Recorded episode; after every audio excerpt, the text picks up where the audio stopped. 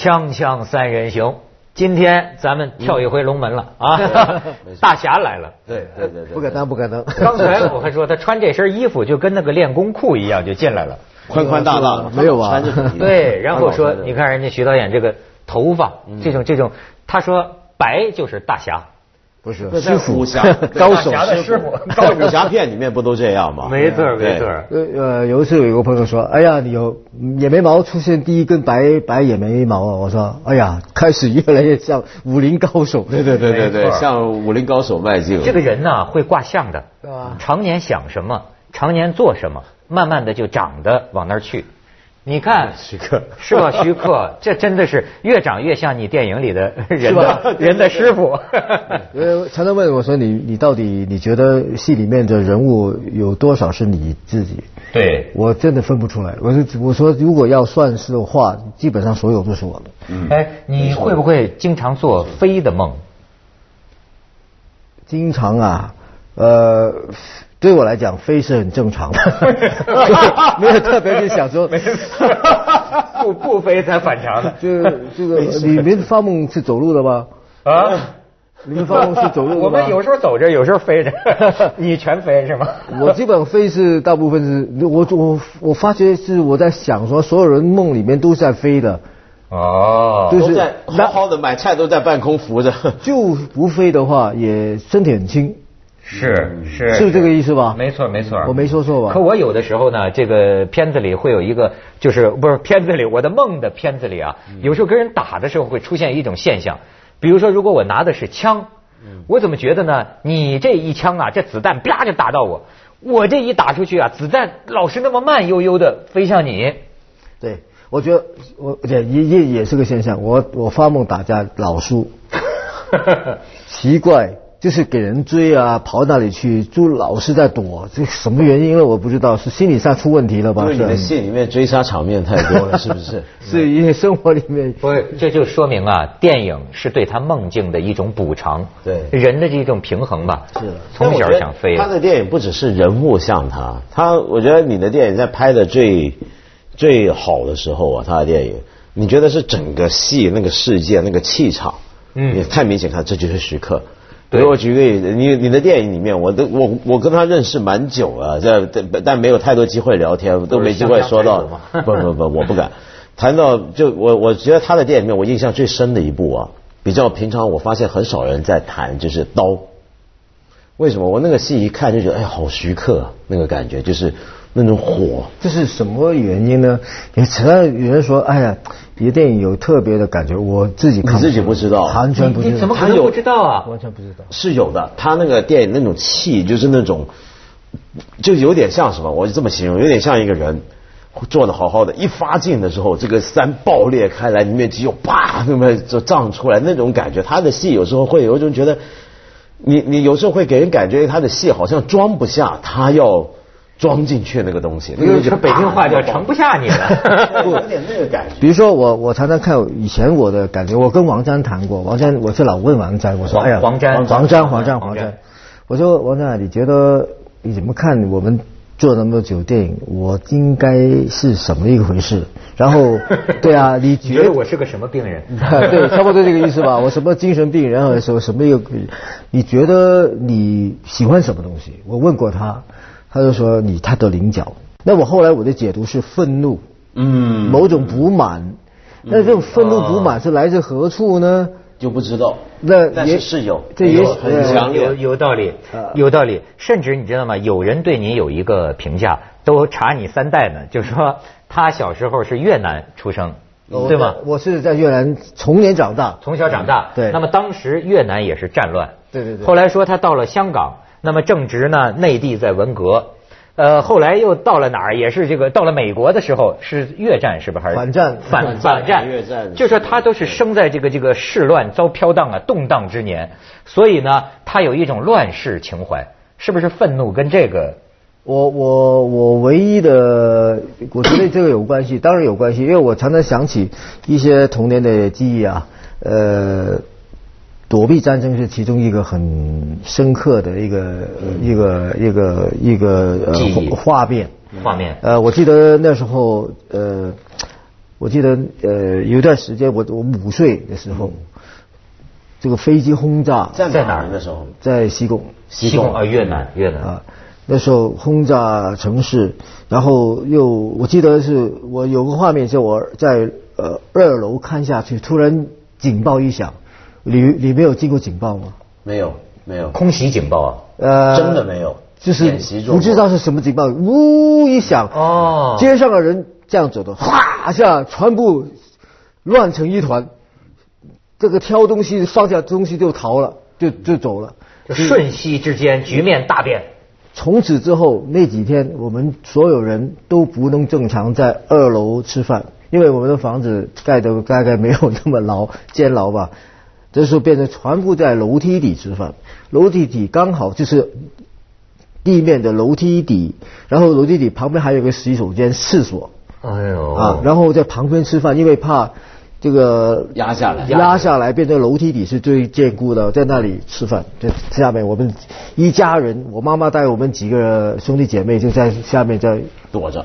聊天，讲一些讲故事。我我老妈就很喜欢讲故事，就每天晚上就拿着一本小说念给我们听。哦，啊，那时候我没有没有电视，自己也没有什么特别什么呃收收音机电台的呃收音机的节目，就听他念。我我后来我更精彩的一点是我发现他不认识字 啊，他怎么会念这个东西？这就怎么念小说呢？我觉得 这是蒙人的 在编嘛，这就是。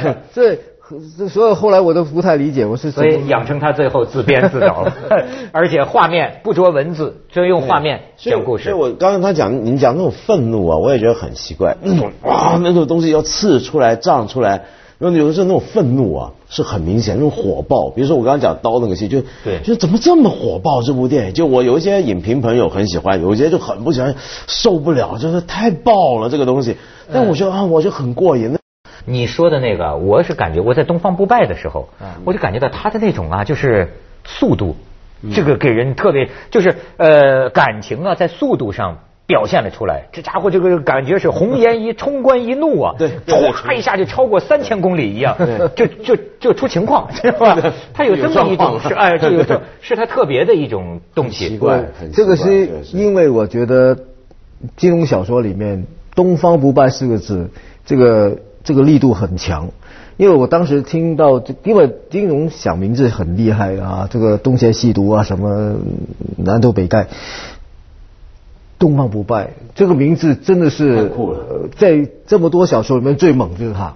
这个东方不败跟杨过对比是很好玩的。杨过是完全这个名字是感觉觉得不是个名字，杨过啊，只是他这个名字变成经典，因为他的人物设计得太好了。嗯所以我们说每个人男人身上都有一个杨过啊，没有一个东方不败吗都有一个 小龙女。小龙女 然后东方不败就是给我感觉是他是最高峰的，就是他的人物里面是东方不败变成一个神神话的人物了。在这神话人物，我觉得就是如果要要拍他的话，你觉得你要把他变成很激激情之下迸发出来一种很猛的这种力气场跟力度。所以他当讲到东方不败的时候，我就永远是说，一个他是最极致的一个最强的一个形象。他是拿人物来画画啊，这家伙哈，所以咱们就这次就期待了这个龙门飞甲。我我觉得我也不是当着面夸哈，我觉得他这个电影啊，让人期待的太太多了，因为三 D 总是要进电影院。解决了我一个问题，现在对有些文艺片创了高票房，我还是说，我说他没有解决我这个观众的一个问题，就是说我不会进电影院看。哦呃，这种小电影啊，我还是买碟看。但是你看，IMAX 三 D 至少能解决我这个问题，就我好奇这个东西在家里没法看，我就得去电影院。当然，在咱们电视上也没法看，咱们在电视上看一个二 D 的一个片花，一个宣传片，了解一下风采啊。看，你是打算跟他同归于尽吗？我会在你的狗头上刻上我的名字，我是你们东西厂的杀星赵淮安。龙门客栈是什么地方？他们的底探出来了吗？给我两碗素面。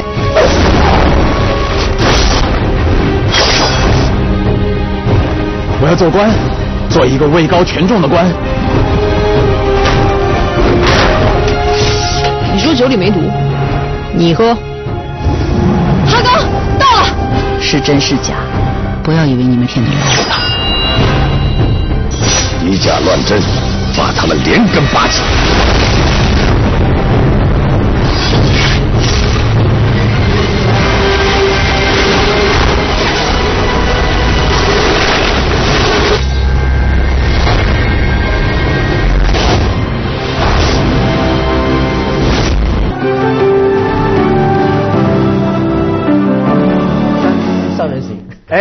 会说三 D 三人行。喂，我我我觉得总有很快，就是不是总有一天，很快可能三人行是三 D。哎呦，好啊！我在前面，你们俩在后边。没有然后，然后我们观众看到我们的美女嘉宾，忍不住手就出来了，对对对？哎呦哎呦，你这里伸手唾沫星子喷到观众脸上。伸手去碰的话，你发现手指在画面里面很奇怪的。哎呦，你在想这些？我跟你讲，他我甚至都想问他，除了技术之外，他还关心什么？他满脑子都是这个。对而且我要给你考证啊，我在对你的采访当中，我看到你一个这个挺惊人的说法。他说这个三 D 的历史比电影还长。是，当然是有人引用你的话说，三 D 有两百多年历史，我不懂这怎么解。呃，发现三 D 的这个理论是一八二三年，一一百一千八百二十三年，是有人发现原来我们看东西的这个习惯是两个眼睛就会看出立体感出来，嗯。所以当时就出现很多三 D 的呃插图啊，后来照片出来了，这个摄影出来之后就有三 D 的照片。就用那时候很简单的就拿这个东西来看三 D，也要一个镜片。呃，其实它就是两个眼原理，很早就有了。对，哦然后就很快就有三 D。但电影胶片出现出现之后，很快有三 D 电影。整个三 D 电影一直不成功，原因是因为里面一些技术上没有法子解决。你可以一个一个画面里面造成三 D，可是很多画面接起来的话，你三 D 不不舒服所。以其实六十年代就有了嘛，三十年代都看过那种，啊，还早啊，。还早。那么这个三 D 加上 IMAX，这意味着什么呢？其实的 IMAX 现在应该是有有两倍至三倍的这个那种呃那么大，嗯嗯嗯所以我们在做这个 IMAX 的时候啊，其实很多技术上要重新理解过，因为比如说字幕。嗯嗯。啊，因为我们以为字幕就放在画面底，对不起，我们看 IMAX，啊如果要画画面底的话，我就就看不到字幕了，因为头要不断这么动。对，没错，所以字幕要移上去。然后很多时候我们觉得会不会太高了？你试一下，注意一下，你看 IMAX 字幕是，是绝对的，绝对的。因为我第一次在香港看那个 IMAX 啊，那个座位都是阶梯式的嘛。对，我当时感觉啊，我悬在半空中对，面前是一个巨大的屏幕，上面是天，下面有地。，对，所以你是一直很关心这种技术的东西吗？没错，人家说他技术控。对啊。我是这样想的，因为我觉得，我记得有一次，我我第一部拍第一部电影是《蝶变》，对，那我当时拍《蝶变》就拍这个蝴蝶啊，哇，好辛苦！这个从台中、台南运了很多蝴蝶来，我记得我听过的事儿，对。然后放对拍，然后看那那刘天赐来拍呃看我班，就坐了一天，看我拍了一天电影，拍了那个蝴蝶，然后他就问我一句话：那你为什么不用特技呢？哦，我当时想说哈，用特技。那那时候开始我就说，哎，我们没有想过用特技。那个后来就嘉禾问我，来问我说，你你就你有兴趣拍什么电影吗？我就说我要拍一部用很多特技、有很多特技镜头的电影啊就是在就出现了《新暑假剑侠传》。嗯而那时候就因为呃做了那部电影之后，就训练一批人出来。那那批人我们就一直在在去发展他们的可能性。那慢慢慢慢也是因为呃电影的工具越来越发达，科技越来越发达，我觉得最大的一个意思是呃影响到很整个市场的变化是电脑嗯，出现了这个这个元素变成电影的一个很强的工具之后，开始就把我们的市场拉得距离很远。你是不是那种？就因为刚才我们讲，你做梦梦见本来你的梦就所有人都在飞着，你是不是本来就是脑子里面充满这种画面，然后遇到正好有技术可以帮你把它完成出来，还是说因为有了这些技术，那你的想象才变变成有这么多的。我我觉得是这个互动性很强，比如说我们因为有有了某种东西，比如说我们看武侠小说，好看一个呃一个呃一个一个画也好啊，看那个东西，我们哎觉得这个东西很有趣，很有兴奋感，怎么做呢？怎么弄出来怎么样做呢？比如说，你说《神雕侠》里面的万寿山庄，一讲哇很兴奋，老虎、狮子什么都有。如果要拍怎么做呢？一想，哎，算了吧。可是如果你说啊，原来我们有这个工具，或者我们有这个可能条件去做的话，这个万寿山庄绝对是可以表现得很惊人的。而呃对，而且呢，我最近研究这个中西绘画呀，我发现一个很有意思的事儿，就是 西方画的这个人呐，画的都比较实嘛，对吧？东方画的人按说是不是形似，但是有个画家给我讲啊，他说你看东方人、中国人画的人物啊有仙气儿，他是往神仙那个方向画，尤其是这个衣带飘飘，你看咱们那个飞天，就是中国文化当中，我我有个什么什么，中国文化当中啊，这个轻轻的飞。好像无重量一样的飞，西方也有飞，但是你看古希腊神话里，他那个表现呐，他也是那个胖乎乎的在天上飞，西方是重重的飞。你包括 你说，你像阿凡达，他飞，他也是很重的机器，很重的兵器，什么星球大战，它是重重的飞。你看中国从他的武侠里看出来那种精神呢，是像魂儿一样飞，那么像仙人那么轻轻的飞。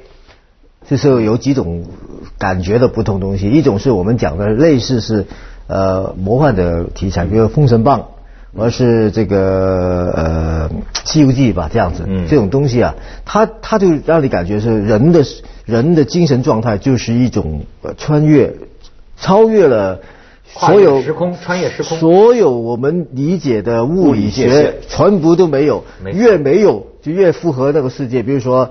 你说我们讲的永远是我说一个跟斗翻十万八千里，这个速度是超过 超过光速啊！嗯，是徐克琢磨了半辈子，他老想这个。那你你说这个跟斗要飞多久呢？是 是是两个小时呢？啊，还是是两秒钟？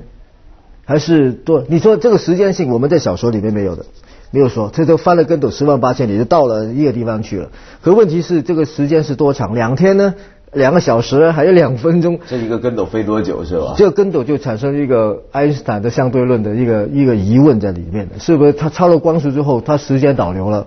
这个，所以，所以如果你这样想的话，根本《西游记》就不成立了。因为怎么说呢？因为它掺有科学里面，它就不成立了。没错，那就是一个黑洞啊，在里面所有物理定律都失效啊。咱们先去一下广告，好吧？锵锵三人行，广告之后见。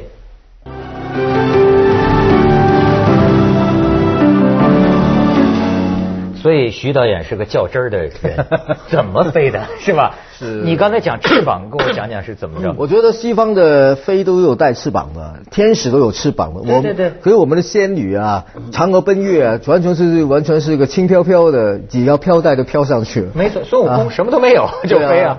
啊，腾云驾雾，腾云驾雾有云，有云，站在云这个这这么站在云上就就飞上去。所以我听他的这个这个合作方这个于东啊，而且还有一个说法，他就他说三 D 的这种东西啊，其实也不是所有的题材都合适。他比如说你要是大的灾难，你这个比如地震，这个观众啊可能会觉得血喷到你脸上那种你不舒适。他说，但是中国他们觉得唯有这个武侠，武侠最能用这个。三 D 表现，其实这个相对西方的科幻，对，我们我们有武侠，他们有科幻，对，他其实他科幻已经变成有点武侠了啊，所以这么变形金刚啊什么 开始大型武侠片这样子。对，那我们的其实所有这种比较奇观式的，就就用从三 D 的角度来看，因为三 D 给我的感觉是真实感更强，因为你。觉得有空间、有有深度，还有立体感。我请你预言呐，难道说未来的电影就走上三 D 的发展路不一定路路路上吗？我我是这样想的，我我觉得从我是这样来分析啊，其实这个荧幕是我们一直一直来的感觉这种局局限，其实电视也是。对。现在我们要要很多要去打破这个所谓受限制的空间，这个四方块，这个一个画面，一直我们想去离开这个东西，突破平面。啊，突破平面。那以前我们看的历电影历史的发展来讲，从这个呃默片到有声电影，那里面那个里面其实有很大的一个就呃这个争论在里面，对为什么电影有声音呢？对，因为电影不有声音更好了吗？像我们的小说啊什么的，只不过是它一个，没错可是电影有声音，为什么有声音呢？因为我们现实生活里面有声音，对。而且声音带着很多不同的意思在里面，对。音乐、音效、对。对白啊、语气啊，哪怕是就是语言呐多了一种声音语言。它有真实的元素在里面，嗯。所以所以电影带来一个这个声音啊，所以有有一段时间观众开始熟悉电影的声音，有声电影。可是有声电影当初啊很多是不受欢迎的录音的方式很麻烦，因为很他会啊，我觉得我记得我看电影电影历史里面，他录音他他个机器放在一个。一个房子里面，因为隔个玻璃跟拍水底一样，啊演员在外面在讲话，他就在里面拍，因为机器的声音很响，对所以基本上哈所以啊，那有些演员那个录音的录音的这个这个技术不够，录下来演员的声音变了变了样，嗯。所以很多大明星曾经有一些大明星因为声音呃在上一幕，在经过那个喇叭出来不行，所以也给淘汰掉。所以他的意思是啊，你看这跟他的性格都吻合上了，就是人类这个技术的不断进步啊，其实他的性格就不断的突破限制，二维到三维，他可找着乐土了，是吧？可是有时候回想起来，我蛮喜欢默片的，就我觉得它并不会，就是等于摄影没有被电影淘汰。对就将来如果是 3D 的话，它可能跟我们现在看的平面电影，你可以把它想象成是两种不同的媒体。是的，二 D 也对？我是不一样的。可是二 D 会我要讲的是，接着下来为您播出《珍宝总动员》。是你说